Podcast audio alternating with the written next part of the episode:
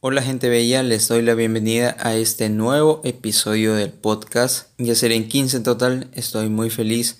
Ya hemos llegado a un número considerable de episodios, a un número considerable de audiencia, hemos tratado diversos temas, unos más interesantes que otros. Sé que les gusta escucharme hablar sobre ellos, ya sea por la forma en la que hablo, la forma en que analizo, y por ende el tema de hoy no será la excepción.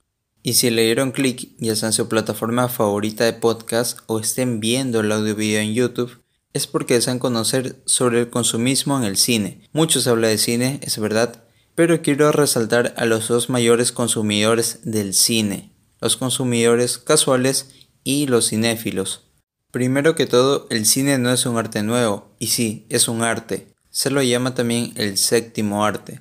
Tuvo sus primeros inicios hace miles de años si nos queremos poner en contexto, ya que en Grecia y Roma se desarrollaba la actuación, usando dos de los géneros más conocidos hoy en día, me refiero a la comedia y a la tragedia.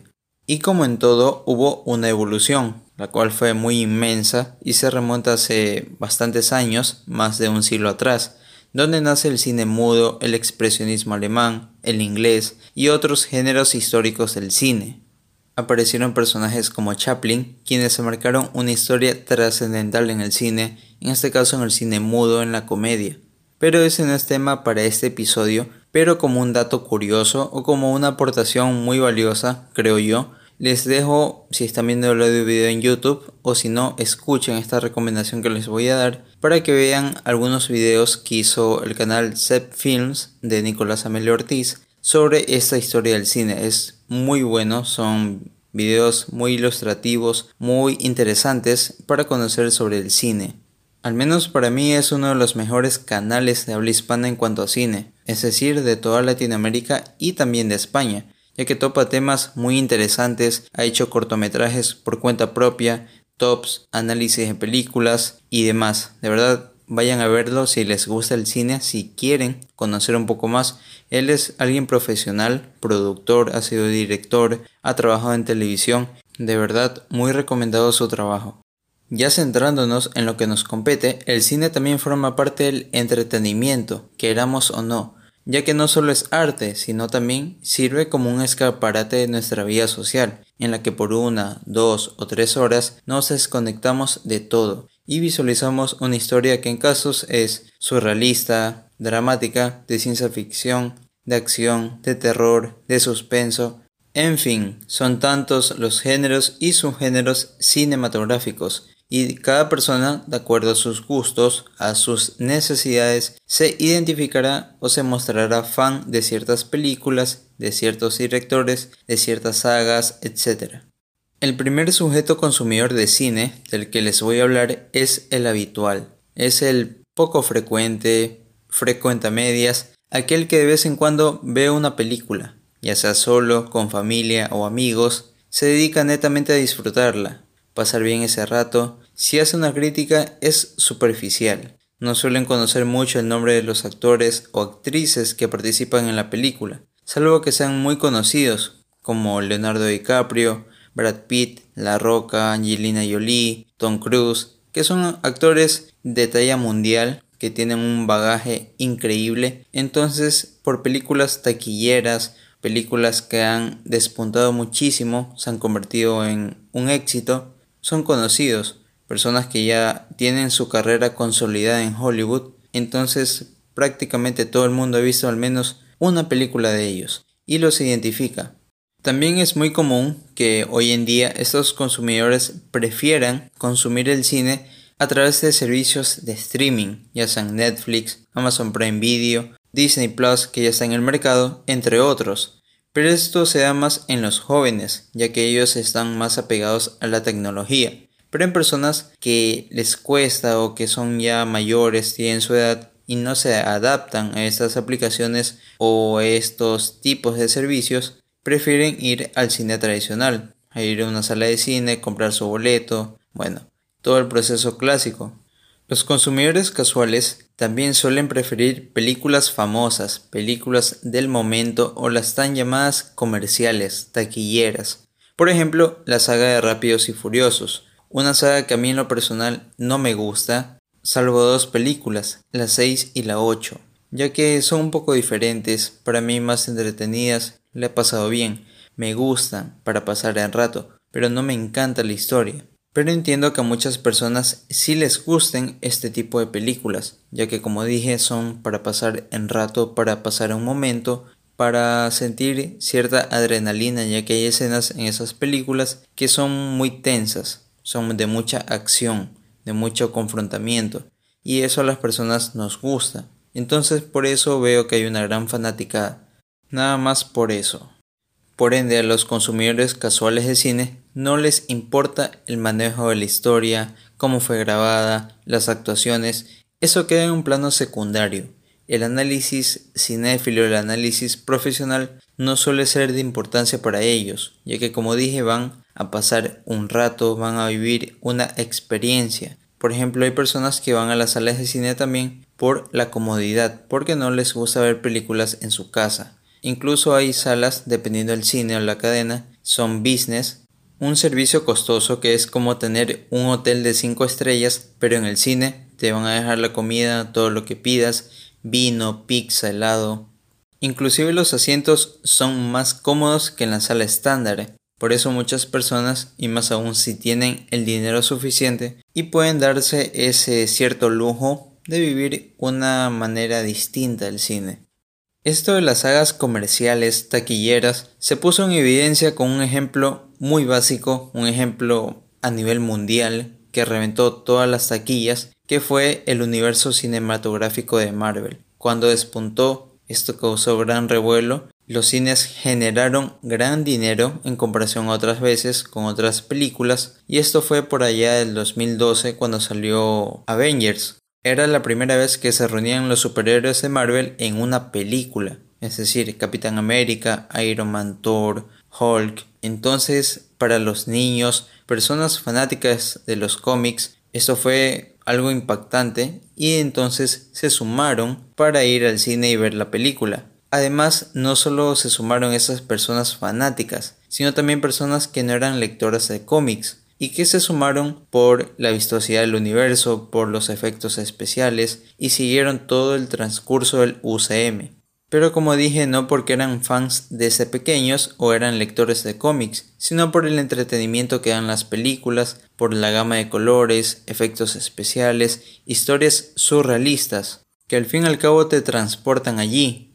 Un fenómeno similar ocurrió con Star Wars en los 90, ganó muchos fans en el cine, no tanto por las historietas. Harry Potter lo mismo pero con los libros. Se consolidó como una franquicia sumamente fuerte, taquillera, con una gran fanaticada, que no solo veía las cintas por los libros de J.K. Rowling, sino también por la historia de un niño mago, de un niño que tenía poderes mágicos, una historia un poco diferente, una historia tal vez muy bien contada. Yo solo he visto unas cuantas películas y tampoco me gusta la saga. No puedo decir más allá de eso. Pero sí son películas que trajeron bastante fanaticada y que son sagas muy reconocidas y muy respetadas.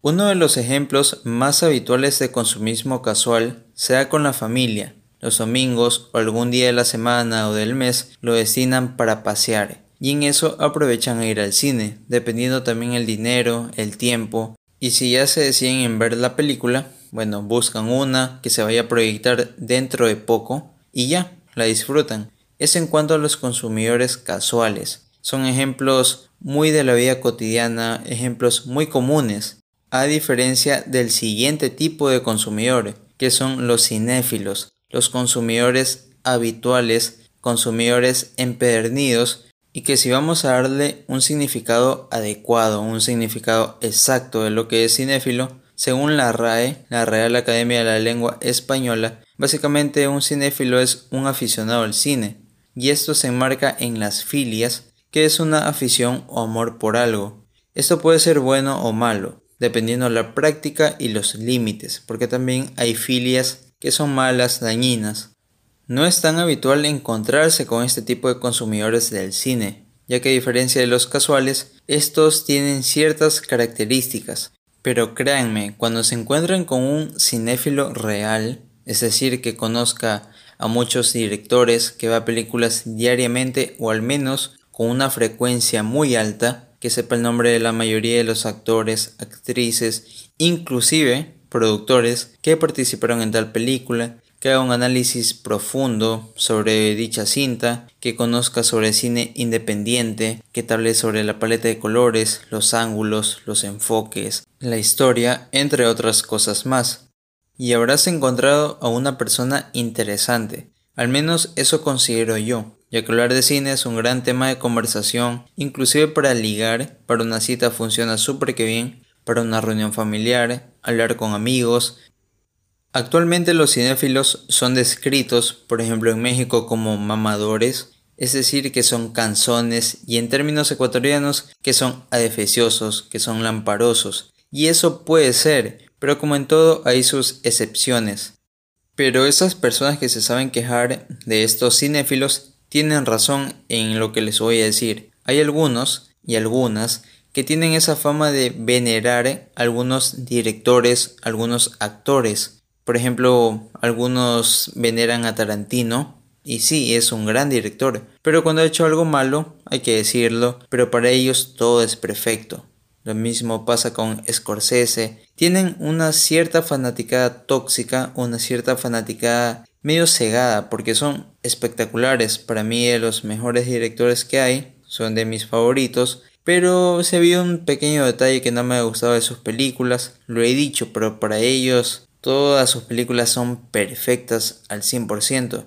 Y no, nada es perfecto, pero sí son grandes directores. Entonces, a veces tiende a caer en eso, a veces llega a otras personas que no son tan consumidores de cine y tienden a conseguir o tienden a agarrar una idea de que estas personas son muy presumidas, que son medias irrealistas que son muy cegadas por su fanatismo. Y ese es el grave problema que hay con los cinéfilos. Básicamente es eso, porque tienen conocimiento, sí, saben mucho sobre mm, actuación, si han estudiado, porque inclusive algunos estudian eh, licenciatura en cinematografía, licenciatura en séptimo arte, para ser directores, productores de cine en el futuro. Eso es algo que a mí me gustaría estudiar también después de que acabe esta carrera, porque es muy interesante armar todo eso del guion. Inclusive yo tengo un guion comenzado al menos sobre un pequeño cortometraje que quisiera hacer en el futuro. Son cosas muy interesantes, crear una historia, personajes, ambientar, hacer incluso presupuestos si tú eres productor, en cuestión de actuación, también practicar. Todo esto influye. Y si una persona es cinéfila, va a conocer sobre esto. El punto es eso, el fanatismo, presumir. Porque está bien, tú puedes tener un criterio sobre la película y eso no es debatible. Debatible es cuando tú quieres cambiar la percepción de una persona sobre cierta película. Y al fin de cuentas hay películas que dejan un final tan abierto que dejan a la interpretación del consumidor. Por ejemplo, Joker. Joker no especifica qué mismo pasa. Porque hay personas que dicen de que, bueno, Joker estuvo en el manicomio, va a cumplir su, su condena, va a estar encerrado por lo que hizo en Ciudad Gótica. Pero hay otras personas que piensan de que todo lo que sucedió en la película fue pensado, fue imaginado por Joker dentro del manicomio y que en sí nada de eso es real. Son teorías, no es nada escrito, no es nada exacto, no es nada real. No se sabe cuál es la versión oficial, ni el mismo director lo ha dicho porque dijo que los fanáticos, los espectadores, analicen la película y saquen sus propias conclusiones. Y eso es lo que hay que hacer con casi todas las películas. Entonces aquí hay esa pequeña contradicción, aquí hay ese pequeño problema que tienen los cinéfilos con las personas que no son cinéfilas, con los consumidores casuales personas que ven una película inclusive cada cierto tiempo, que a veces por trabajo no tienen tiempo de ver en nada, ni siquiera en la televisión, pero una película de dos horas. Entonces hay que cambiar creo que un poco eso. También otro aspecto es considerar a ciertas películas como basura, como contenido mediocre, malas, y otras películas como obras de arte, joyas y bueno, eso está bien. Yo tengo inclusive una clasificación sobre películas que me encantan, que son de mis favoritas, que las considero buenísimas, otras buenas, otras decentes y otras muy malas que no las volvería a ver. Pero el punto es la objetividad. Cuando se es objetivo, no hay problema. Cuando se es también muy consciente, se es educado, se es respetuoso del trabajo de los actores, ahí cambia la cosa. Pero hay muchos que dicen, no, este de aquí es una basura para actuar, esto que el otro. Puede que sea malo, pero bueno, decirle basura, yo creo que cae un poco en el irrespeto, pese a que no te va a escuchar obviamente el actor. Por ejemplo, hay mucho hate a Adam Sandler, hasta hace poco había mucho hate a Robert Pattinson, pero ahora como vieron el tráiler de Batman, el teaser, perdón, vieron que puede haber como una cierta esperanza de que sea un buen Batman, de que sea un buen Bruce Wayne, entonces como que bajó el hate, ya que él se lo reconocía mucho por las películas de Crepúsculo que había hecho, pero él también ha trabajado en cintas independientes, ha trabajado en Good Times y recientemente, bueno, hace un poco más de un año, hizo una película con Willem Dafoe, El Faro o The Lighthouse. Una película genial, de verdad se las recomiendo. Muy buena, buenas actuaciones de Robert Pattinson y Willem Dafoe. De verdad una historia sumamente increíble, muy básica, pese a que está ambientada en un solo lugar. Pero las actuaciones, todas las caracterizaciones, los gestos, inclusive el color, cómo está grabada. De verdad que una forma muy clásica y eso a mí me gusta. Muy peculiar, pero me gusta mucho la película. Es un thriller psicológico por si acaso, es una película de suspenso que maneja mucho la psicología de los personajes. Y si nos vamos a poner un poco en eso de recomendaciones de películas y dentro de esa misma categoría de thriller, también les recomiendo mucho Midsommar. Es como un thriller psicológico y una película de terror, pero muy buena. El terror manejado es en el día, es un terror psicológico. Tiene un final, bueno, final de locos. También está Hereditary, puedo nombrar otras películas más. Scorsese en cuanto a thriller maneja también mucho eh, ese aspecto, que es un thriller un poco más sutil, que maneja también el drama, un poco también la comedia. Tenemos Taxi Driver, que es su máxima obra en cuanto a esto, una película vieja del año 74 que probablemente la he visto como unas 10 veces, no sé si más, porque de verdad me encanta el soundtrack me encanta esa música del inicio, la música en medio, el final, de verdad muy bien ambientada. Robert De Niro, la carta principal de Scorsese. Y creo que me estoy desviando un poquito del tema, pero a la vez no, porque estoy hablando justamente de películas que algunos como que las tachan de buenas, en este caso Taxi Driver, inclusive algunos dicen que está sobrevalorada. Para mí no, a mí sí me parece una película excelente, me encanta. Algunos también consideran que es muy mala, otros, bueno, opinan sobre otras películas también de que son basura, por ejemplo las de Adam Sandler, justamente, que no es buen comediante. Bueno, eso sí apoyo, pero eso queda a criterio de cada quien. El problema es cuando se genera un movimiento, un movimiento para, ¿cómo se puede decir?, fastidiar, para generar una molestia, generar una idea sobre que esto es, esto es. O sea, que Adam Sandler es malo. Pero también ha hecho una película que a mí me sorprendió mucho. No puedo decir que me encantó ni que me gustó demasiado.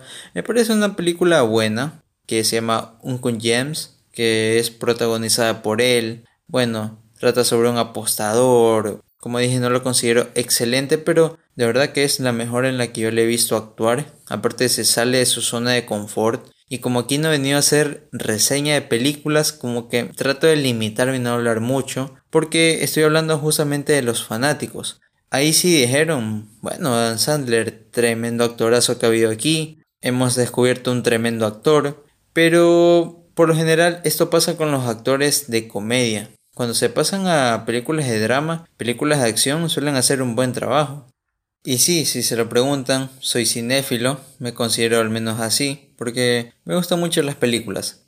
Ahora me he desligado un poco, es verdad, por estudios, por esto del podcast. Casi no he visto películas en estos meses, salvo algunas. La otra vez aproveché para ver La La Land, que le van a sacar de Netflix. Ya la había visto unas tres veces, pero nunca, nunca está de más. Aparte porque, bueno, quería chequearlo una vez más, porque la última vez que la vi fue hace ya más de un año. Entonces quería refrescar un poco más espectacular. Yo no soy de películas románticas, de musicales no soy para nada, pero La La Land es una muy buena película, de verdad. Yo creo que todos la han visto porque inclusive casi ganó un Oscar por mejor película. Casi si no se lo hubiera arrebatado Moonlight en ese año. Sigamos. Entonces ese es el problema que tienen los cinéfilos, pero nadie discute esa gran capacidad que tienen de análisis porque yo he visto muchos canales de personas que son cinéfilos, han abierto sus canales para hacer análisis, críticas, hacer tops. Y de verdad que por lo general me he topado con canales muy objetivos, muy buenos, para nada tóxicos, al menos las personas que son dueñas del canal. Otra cosa que los cinéfilos promueven mucho es el cine independiente. Consumir las películas que no son hechas por esas grandes productoras que son películas de bajo presupuesto, que por lo general no llegan tanto a la gente, porque no hay tanto dinero para la publicidad, no hay grandes actores, por lo general. La última película buena que yo recuerdo que haya sido independiente y que llegó a los Oscar, y como dije hace poco, fue Moonlight. Una película muy buena, no la considero excelente, pero muy buena. Se las recomiendo mucho. Ahí actúa de principal Mahershala Ali, quien ya ganó dos Oscars como mejor actor secundario. Entonces, eso promueven y para mí me parece genial. Hay películas que han sido independientes y que me han parecido espectaculares. Por ejemplo, una que es de mis favoritas de todos los tiempos y que gracias a un amigo, espero que esté escuchando este episodio, yo la descubrí por allá del finales del 2017, por ahí, que se llama Mr. Nobody, protagonizada por Jared Leto una película espectacular que trata temas sobre la física cuántica, los viajes en el tiempo, sobre el efecto mariposa, eh, la teoría de cuerdas.